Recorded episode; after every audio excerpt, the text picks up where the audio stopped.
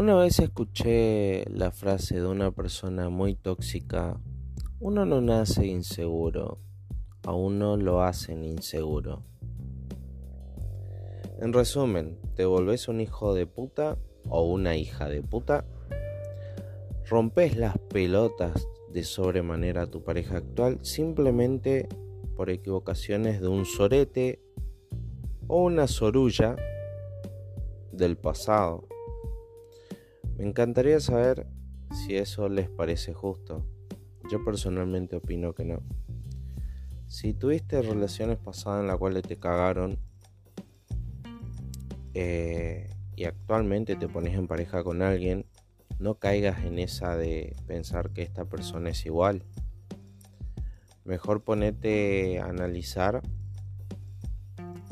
en los pequeños detalles que te pueden llegar a llamar la atención de tu pareja actual con las parejas anteriores que tuviste. A ver si se repiten algún que otro patrón. Capaz así te puedo dar cuenta si te conviene o no. Porque celar por celar, toxiquear por toxiquear, es de sorete humano. Date cuenta que te estás volviendo un pedazo de mierda una rompebola o un rompebola sin fundamentos. Esa frase de uno no es inseguro, a uno lo hacen inseguro, literalmente te vuelve un sorullo andante, porque estás haciendo pagar los platos rotos a tu pareja actual por vivencias pasadas, por personas de mierda que estuvieron en tu vida y creo personalmente que uno debería aprender a separar esos términos, el pasado y el presente.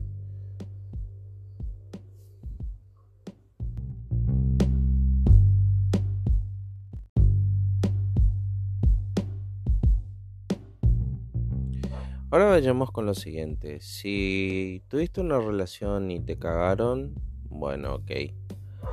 Lo volviste a intentar, y te cagaron nuevamente, mm, bueno, puede pasar. Ahora si a la tercera, la tercera vez, al tercer intento, te volvieron a poner los cuernos, los cachos, y evidentemente hay algo de tu puntería que tenés que mejorar.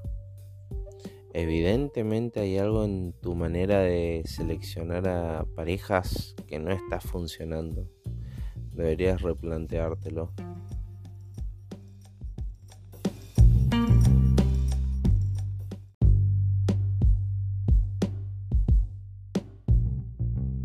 ¿Y por qué digo esto? Porque al haber sufrido tantos desamores, eh, es normal que esta persona se vuelva desconfiada, tóxica, pero está cometiendo un error gravísimo que es en no fijarse sus propios errores, sus propias equivocaciones, o sea,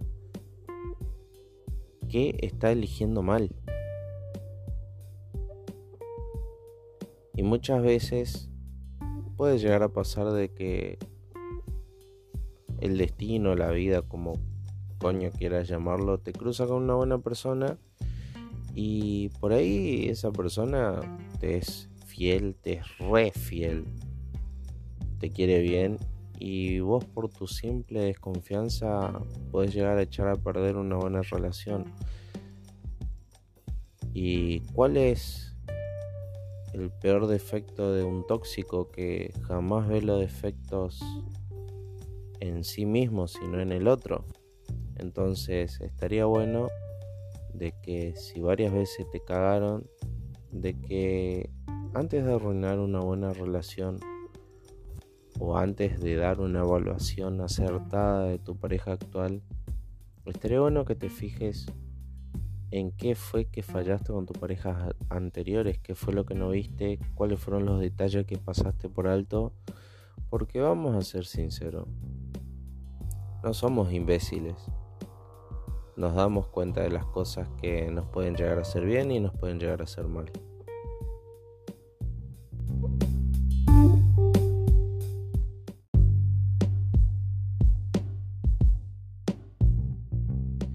Y es que una persona tóxica va acumulando una serie de inseguridades que después lo convierten en un ser con una autoestima por el piso, el cual siente que puede venir cualquiera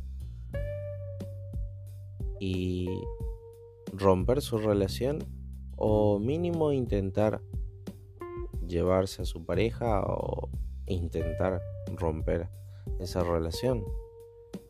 Y lo que no se dan cuenta es que en realidad están heridos por vivencias pasadas, heridos o heridas, valga la redundancia.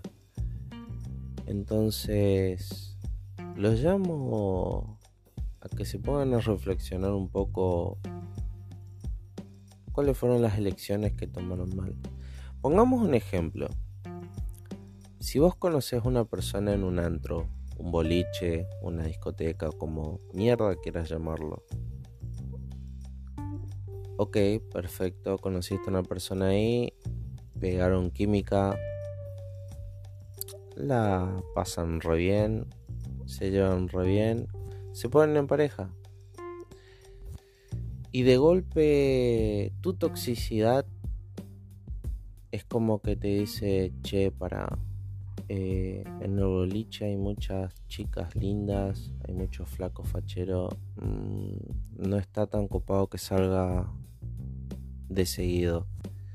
Yo le quiero preguntar a esas personas, o sea, ¿son imbéciles o se hacen? Si lo conocieron a su pareja en un boliche, si lo conocieron de joda, si lo conocieron bebiendo, saliendo en la vida nocturna, ¿qué les hace pensar de que por el simple hecho que se ponen en pareja corten de cuajo con esa con, con, ese, con esas actividades, con esas salidas, no sean pelotudos y pelotudas. Si no te gusta a alguien que le guste la vida nocturna, entonces no busques por ese lado. Te conviene buscar por otro, porque te vas a chocar la cabeza contra la pared.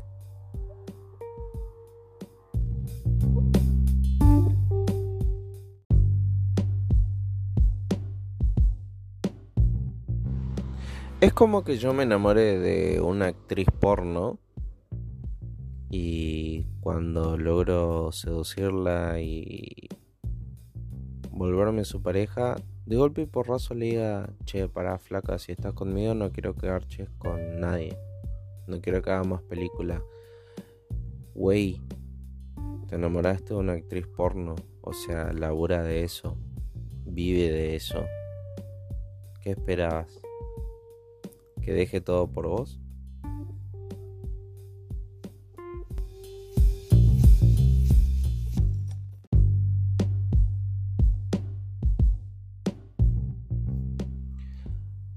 En resumen, lo que quiero decir es que no sean pelotudos, pelotudas, subnormales de buscar relaciones en lugares donde saben que a la larga le va a traer conflicto en la relación.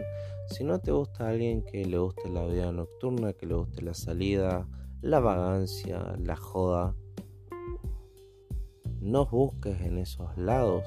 O sea, si encontrás una persona en un boliche, que no te sorprenda que el día de mañana quieras seguir yendo al boliche. Si encontrás a alguien que le guste tomar, que no te sorprenda que cuando esté con vos quiera tomar, porque también está ese caso de que conocen a una persona que, bueno, le gusta beber con sus amistades y después cuando se ponen en pareja ve que su media naranja se pone a tomar hasta que se pierde y después le recrimina en privado. ¿Había necesidad de que tomes tanto? O sea, pedazo de pendejo, pendeja, si lo conociste así, ¿qué te sorprende? O sea, ¿qué carajo tienen en la cabeza para elegir algo que saben que a la larga no le va a gustar?